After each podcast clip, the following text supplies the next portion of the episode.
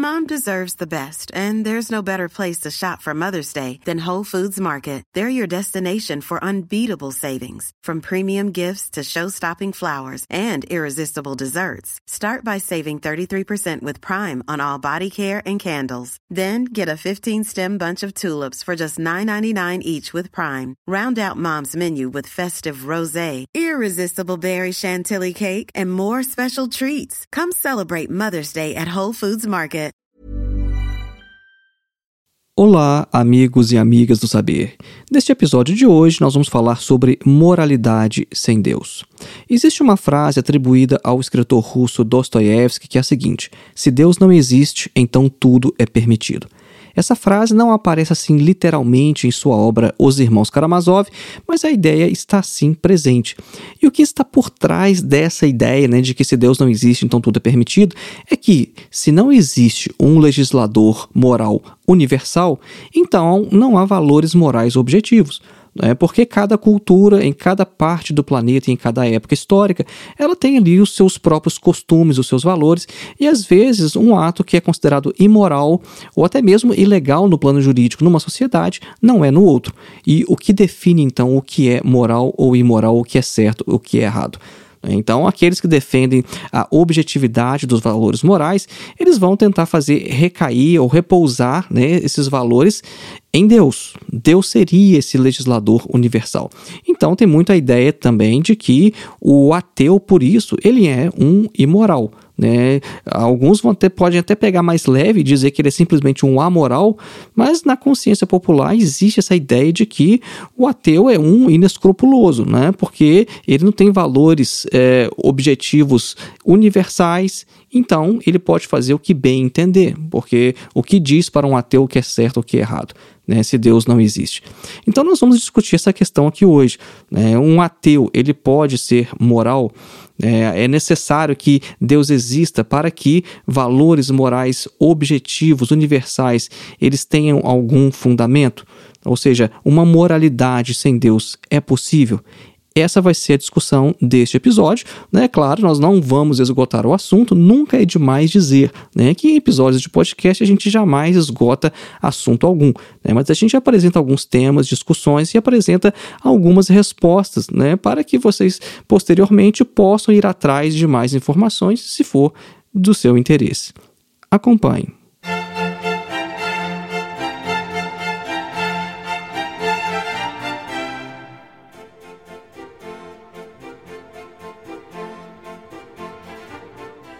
E antes da gente iniciar, um breve recado: você já pode adquirir o seu exemplar de nosso primeiro livro, Duvidar de Tudo: Ensaios de Filosofia e Psicanálise. O link para o nosso livro está na descrição deste episódio e lá você vai ter mais informações, tem até um vídeo explicando o principal, o básico da obra, qual que é a ideia desse nosso primeiro livro, que é uma coletânea de ensaios de filosofia e psicanálise, um total de mais de 80 que eram originalmente postagens em meu blog que acabaram se transformando neste livro. Para mais informações e para adquirir o nosso livro, acesse o link que está na descrição deste episódio. O nosso segundo recado é que você pode também fazer sua inscrição em nosso curso de Introdução à Filosofia, dos pré-socráticos a Sartre.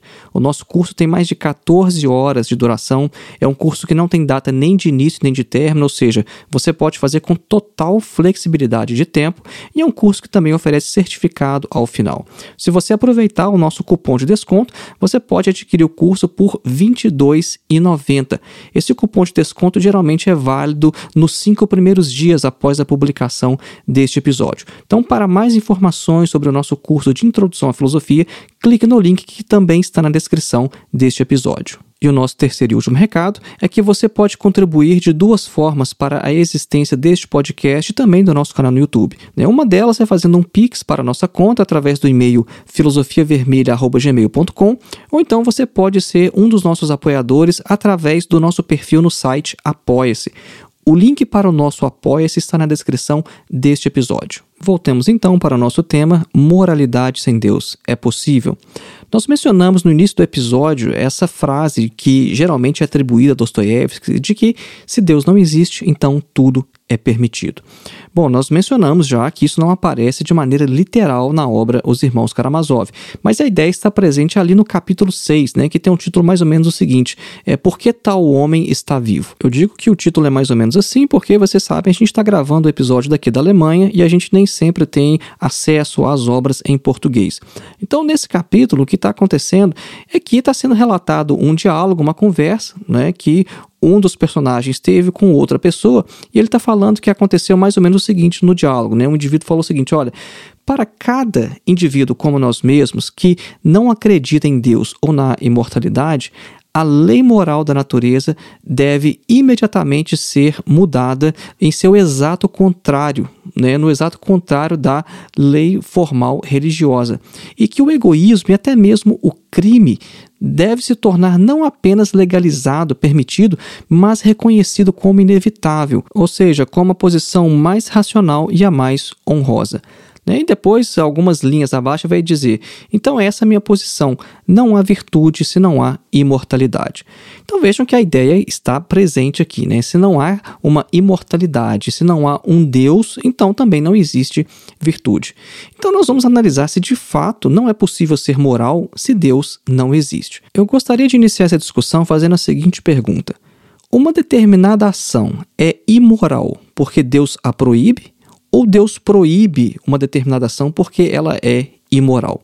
Por exemplo, o assassinato e o estupro são proibidos pela Bíblia, mas Deus proíbe essas ações por quê? Porque as ações são imorais? Ou será que elas se tornam imorais apenas porque Deus proíbe? Algumas pessoas vão afirmar que a moralidade ela depende totalmente da religião ou então da ideia de Deus e que é impossível ser moral sem fazer referência a esses conceitos, né, como de Deus e de mortalidade. Agora, vamos pensar então de uma outra maneira, né? Se Deus ordenasse que você matasse uma pessoa inocente, essa ação seria moral ou não? Quando a gente tenta responder uma pergunta assim, a gente acaba encontrando a forma positiva daquela primeira pergunta que a gente fez agora há pouco. Ou seja, Deus ordena uma coisa porque é moral ou algo é moral simplesmente porque Deus ordena. As pessoas que têm fé, que acreditam em Deus, elas vão com frequência argumentar que sem um referencial absoluto como Deus, a moralidade ela vai se tornar relativa, porque qualquer moralidade vai ser a moralidade de alguém ou de um determinado grupo. E por isso não haveria razão para um determinado grupo, uma determinada comunidade, se submeter à moralidade de outro grupo de outra comunidade, a não ser pela força ou então pela utilidade. É o que a gente percebe muitas vezes na arena pública. Né? A gente percebe que é, determinados grupos de determinadas é, confissões religiosas eles vão se digladiar ali no parlamento, nas, nas câmeras, né, nas prefeituras, tentando aprovar ou barrar projetos de lei que estão de acordo com as crenças daqueles grupos. Né? E qual que é o ponto em comum? Né? Porque se uma determinada comunidade religiosa ela acredita que, por exemplo, uma determinada é, posição em relação ao aborto ela é imoral, Bom, ela tem um fundamento para aquilo, ela tem certos valores, mas outro grupo não tem aquela crença. Então, como é que a gente decide a questão no final das contas? O que a gente tem que observar é que a ausência de uma moralidade absoluta, ela não significa necessariamente a ausência de qualquer tipo de moralidade nós observamos né, nas pessoas uma certa moralidade intrínseca, por exemplo, quando os próprios religiosos avaliam a religião. Porque, por exemplo, quando a gente questiona um católico sobre os terríveis atos cometidos em nome né, da, da religião, em nome de Deus, na Idade Média, né, as cruzadas, as inquisições, por exemplo, muitos religiosos vão dizer que a verdadeira religião não é aquilo que foi cometido, perpetrado por seus companheiros, e que aqueles atos são um desvio daquilo que deveria ser.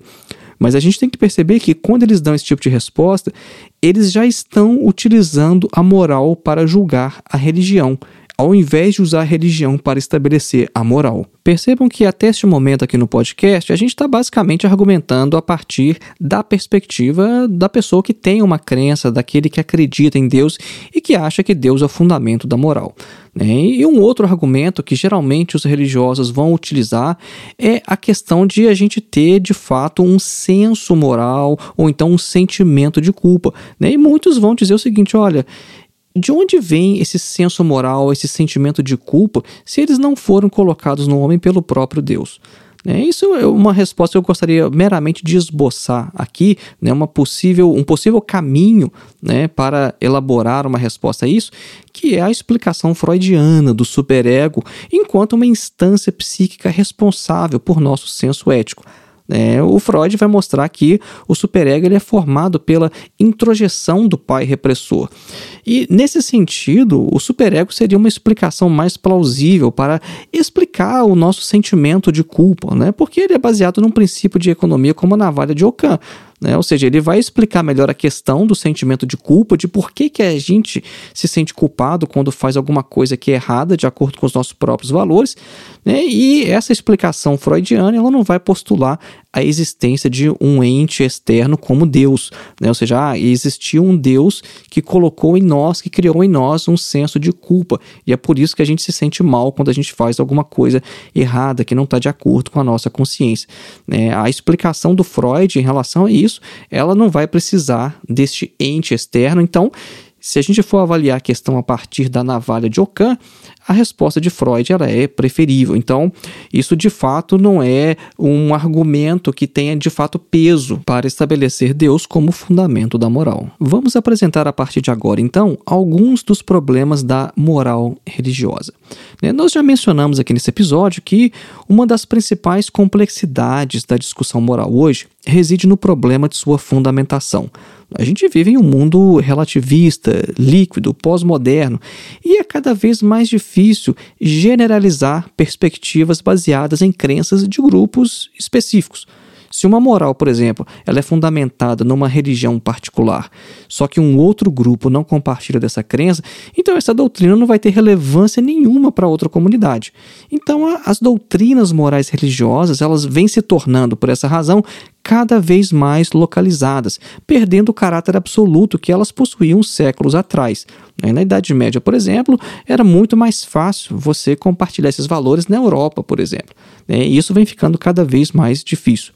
Né? Nós já mencionamos também que a gente vê isso na prática em algumas discussões sobre como o aborto. Né? Nós já mencionamos aqui nesse episódio que algumas pessoas religiosas, elas por comungarem de determinadas concepções sobre o tema, elas vão ali entrar em conflito com outros grupos na arena pública e com diversos outros setores da sociedade que não reconhecem, por exemplo, a Bíblia como autoridade para apitar nessa questão, né? para ser juiz, para decidir nessa questão.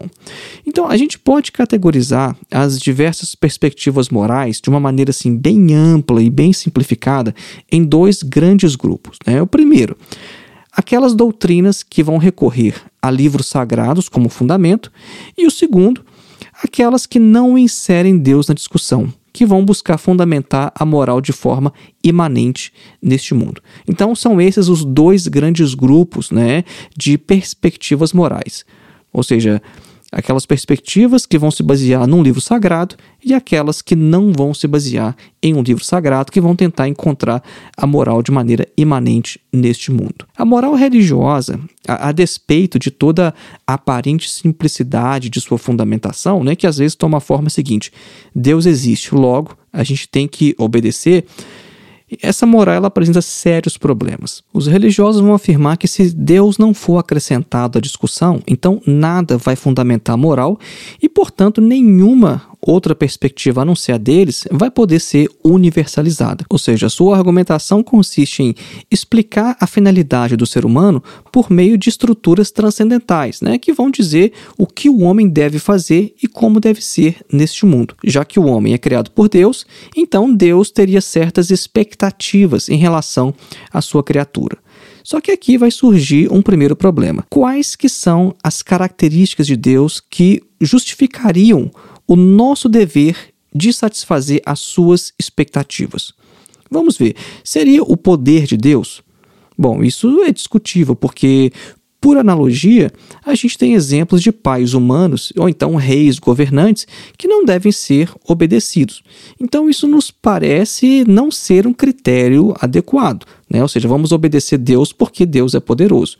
Né? Ah, não, mas seria então porque Deus é infinitamente poderoso, ou então porque Deus ele criou tudo que existe? Bom, só que poder ou então domínio infinito, eles não parecem mais dignos de obediência. Ou então seria então pelo fato de Deus ser bom. Bom, isso também é problemático, porque quando a gente diz que Deus é bom, essa qualificação já envolve uma valoração. E essa valoração ela deveria ser a conclusão e não a premissa do apelo a Deus. Quando a gente diz, por exemplo, Deus é bom, o que, que a gente está dizendo? A gente está usando um conceito de bondade para tentar explicar Deus. Mas de onde é que veio este conceito de bondade? Veio do próprio Deus? Isso seria um pensamento circular. Então vejam que e é extremamente problemático dizer que nós devemos obediência a Deus porque Deus é bom, porque nós já estamos munidos, nós já estamos providos de um conceito de bondade.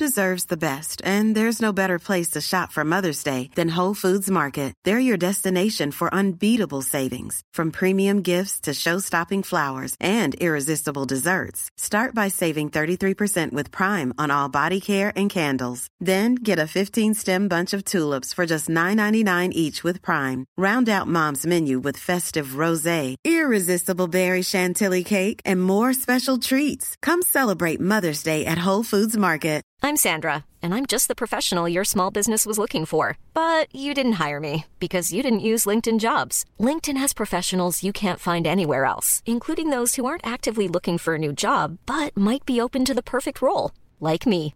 In a given month, over 70% of LinkedIn users don't visit other leading job sites. So if you're not looking on LinkedIn, you'll miss out on great candidates like Sandra. Start hiring professionals like a professional. Post your free job on linkedin.com/people today.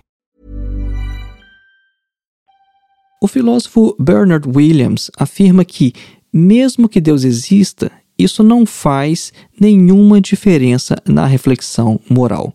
Williams é um dos filósofos que mais trabalhou nessa área da moral e da ética no século XX. É um filósofo recente. É, o Williams vai dizer que os motivos para obedecer a Deus, para cumprir seus mandamentos, eles são motivos morais ou não.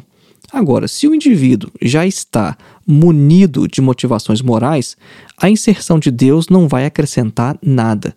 E se as motivações não são morais, elas não vão poder levar adequadamente à moralidade. Elas vão ser motivos de prudência, né, que de forma simplificada aparece, por exemplo, nos sermões de padres e pastores, né, que é um tipo de convencimento moral ad baculum, é, ad baculum é um termo em latim que significa apelo ao porrete. Um exemplo, então, de motivo de prudência é a ameaça do inferno, ou seja, você tem que agir moralmente, senão você vai para o inferno. Bom, esse é um motivo de prudência. O indivíduo ele não tem uma ação de fato moral se a sua motivação é o resultado, é o lucro que ele puder obter. Né? O lucro, então, evitar um mal maior como ir para o inferno.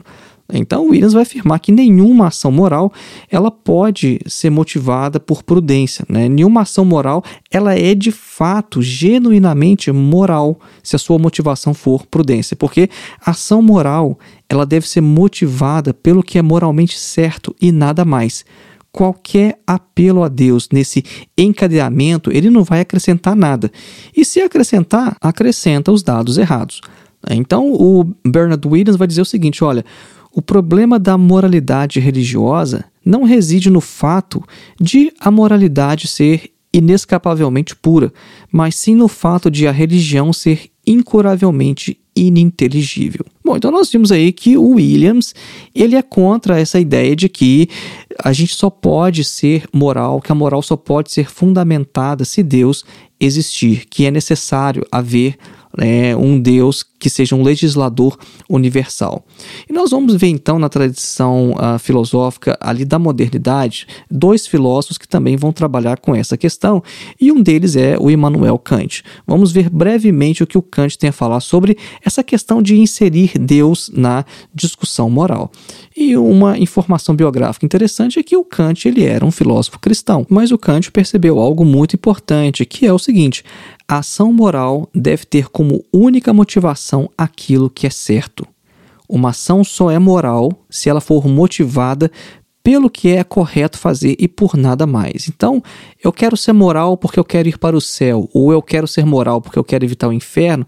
Bom, isso é uma motivação errada. E uma ação que é motivada por motivos assim, de prudência, não é uma ação moral. Né? O Kant vai dizer basicamente o seguinte: olha, o agir moral ele não deve visar nenhum prêmio, ou então nenhum resultado. É, então é por isso que, para Kant, Deus não pode ser o legislador moral, aquele que nos dá as regras. Para Kant, é o sujeito quem deve produzir suas próprias leis de acordo com a razão, o que é chamado de autonomia. Né? E se uma outra pessoa cria as regras para nós seguirmos, isso é chamado de heteronomia, né, que é ao contrário da autonomia, ou seja, autonomia é quando o indivíduo ele cria, ele se dá as próprias leis através da razão, né, e a heteronomia é quando elas vêm de fora, vêm de uma outra pessoa. Né? E uma outra questão importante que o Kant vai falar também diz respeito à espera de uma recompensa que a gente já mencionou aqui neste episódio. Né? Porque, segundo o próprio Kant, é imoral agir de forma certa tendo como motivação uma recompensa, como, por exemplo, ir para o céu. A única motivação para agir moral, repetimos, deve ser a própria moralidade.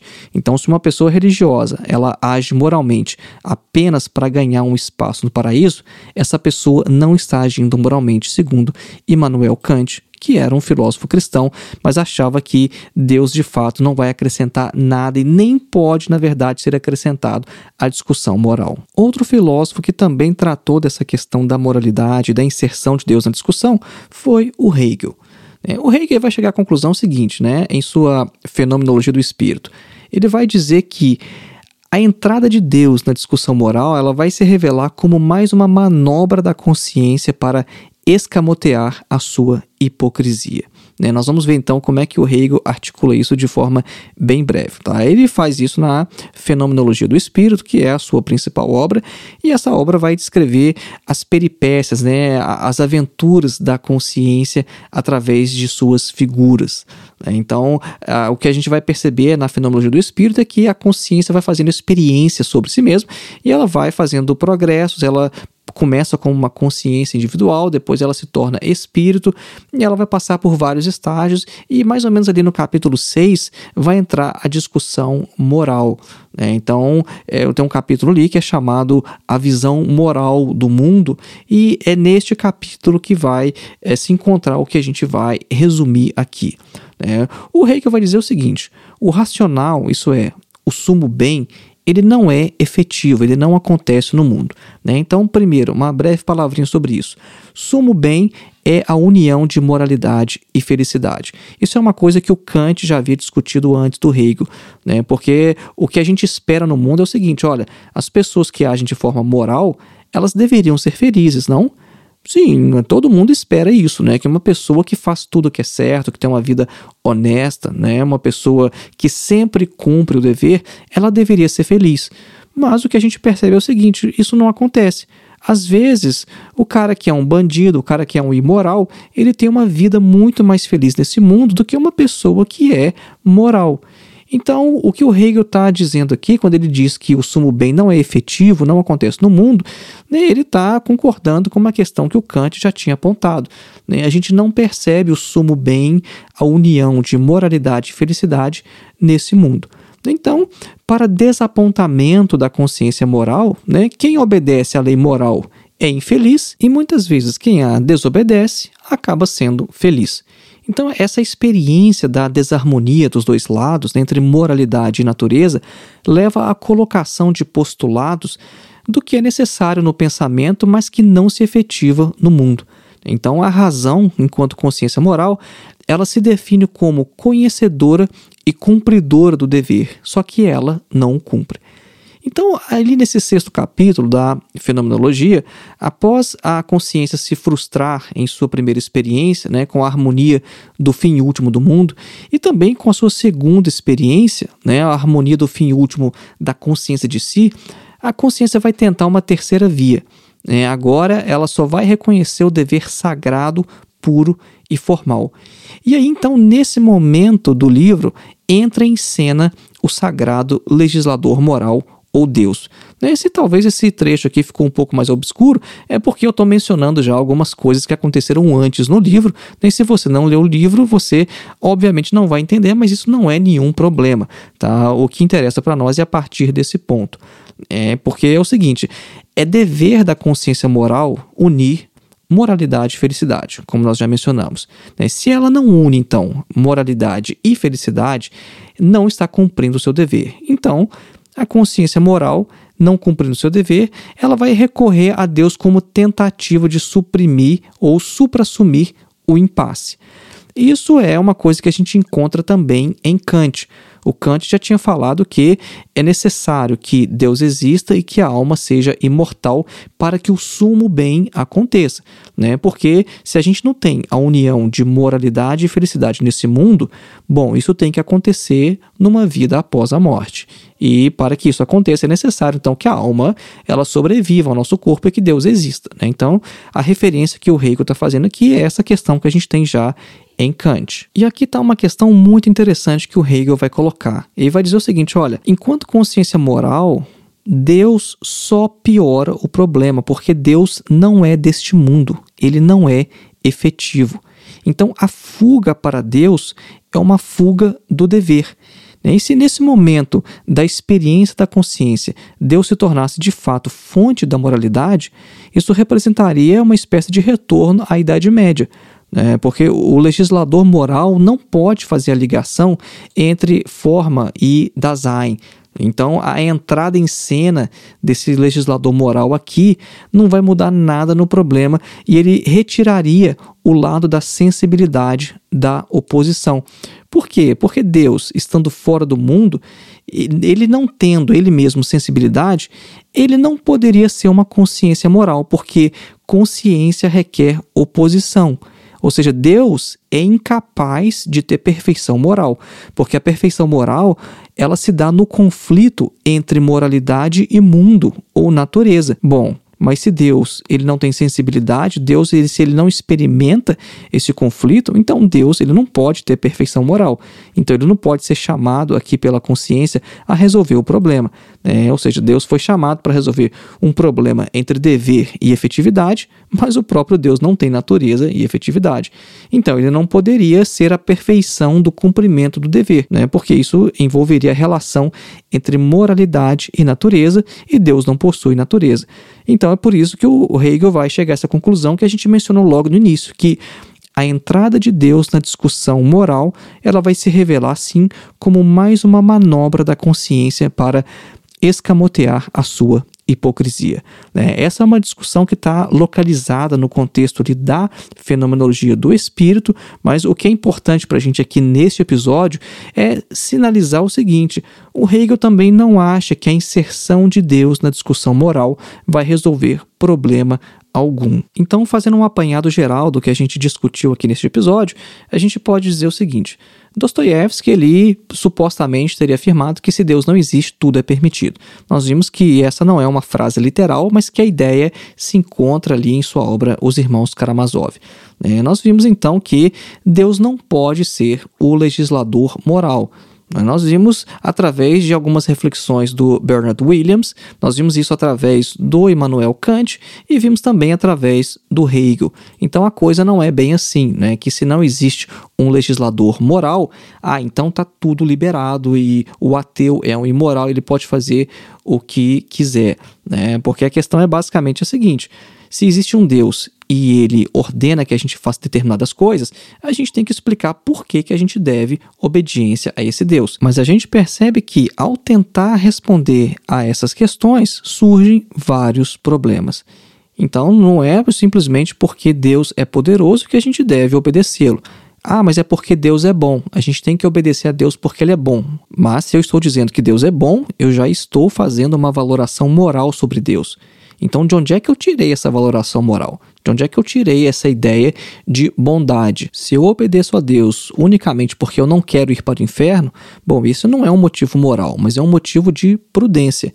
E motivo de prudência não pode levar de fato à moralidade, porque a moralidade ela tem que ser motivada unicamente por aquilo que é correto. Então o indivíduo, ele age moralmente quando ele age motivado unicamente pelo dever, por aquilo que é certo. E nessa perspectiva, é claro que um ateu ele pode ser moral e um religioso ele pode ser imoral. Né? Enquanto o religioso ele está agindo ali unicamente para evitar o inferno, um ateu ele pode agir corretamente unicamente pelo dever. E nesse aspecto a gente percebe que um ateu ele pode ser mais moral do que um religioso. Nós vimos que Kant defende uma ética da autonomia, em que o indivíduo ele se dá a lei moral através da razão, e não uma ética da heteronomia, né, na qual a lei moral ela vem de fora. E nós vimos depois que o Hegel vai entrar nessa discussão também, ele vai abordar a questão do sumo bem, que já havia sido tratada por Immanuel Kant anteriormente, mas ele vai dizer o seguinte, olha, quando a consciência chama Deus para a discussão moral, ela está unicamente tentando escamotear a sua hipocrisia, porque a consciência, ela sabe o seu dever, mas ela não o cumpre. Né? E Deus ele não pode resolver a questão porque Deus ele não é capaz de ter perfeição moral. Porque a questão moral ela se dá no conflito entre moralidade e natureza. E Deus, nesse caso, ele foi chamado para resolver um problema de efetividade, mas o próprio Deus não tem natureza efetividade. É basicamente isso que Hegel vai afirmar sobre a discussão moral e a inserção de Deus nessa discussão. Então, lembrando mais uma vez, você pode adquirir o nosso livro clicando no link que está na descrição deste episódio, assim como fazer a sua inscrição em nosso curso de introdução à filosofia. Se você aproveitar o nosso cupom de desconto, você pode ter acesso a esse curso com mais de 14 horas de duração a partir de R$ 22,90. É uma grande oportunidade para estudar filosofia de uma forma sistemática, lendo textos, lendo as fontes primárias e tendo ali um primeiro contato com algumas das principais obras de toda a história da filosofia ocidental. E você pode também contribuir para a existência deste podcast e também do nosso canal no YouTube, simplesmente fazendo um Pix para este trabalho ou então sendo um apoiador através do nosso perfil no Apoia-se. Um grande abraço e até o próximo episódio.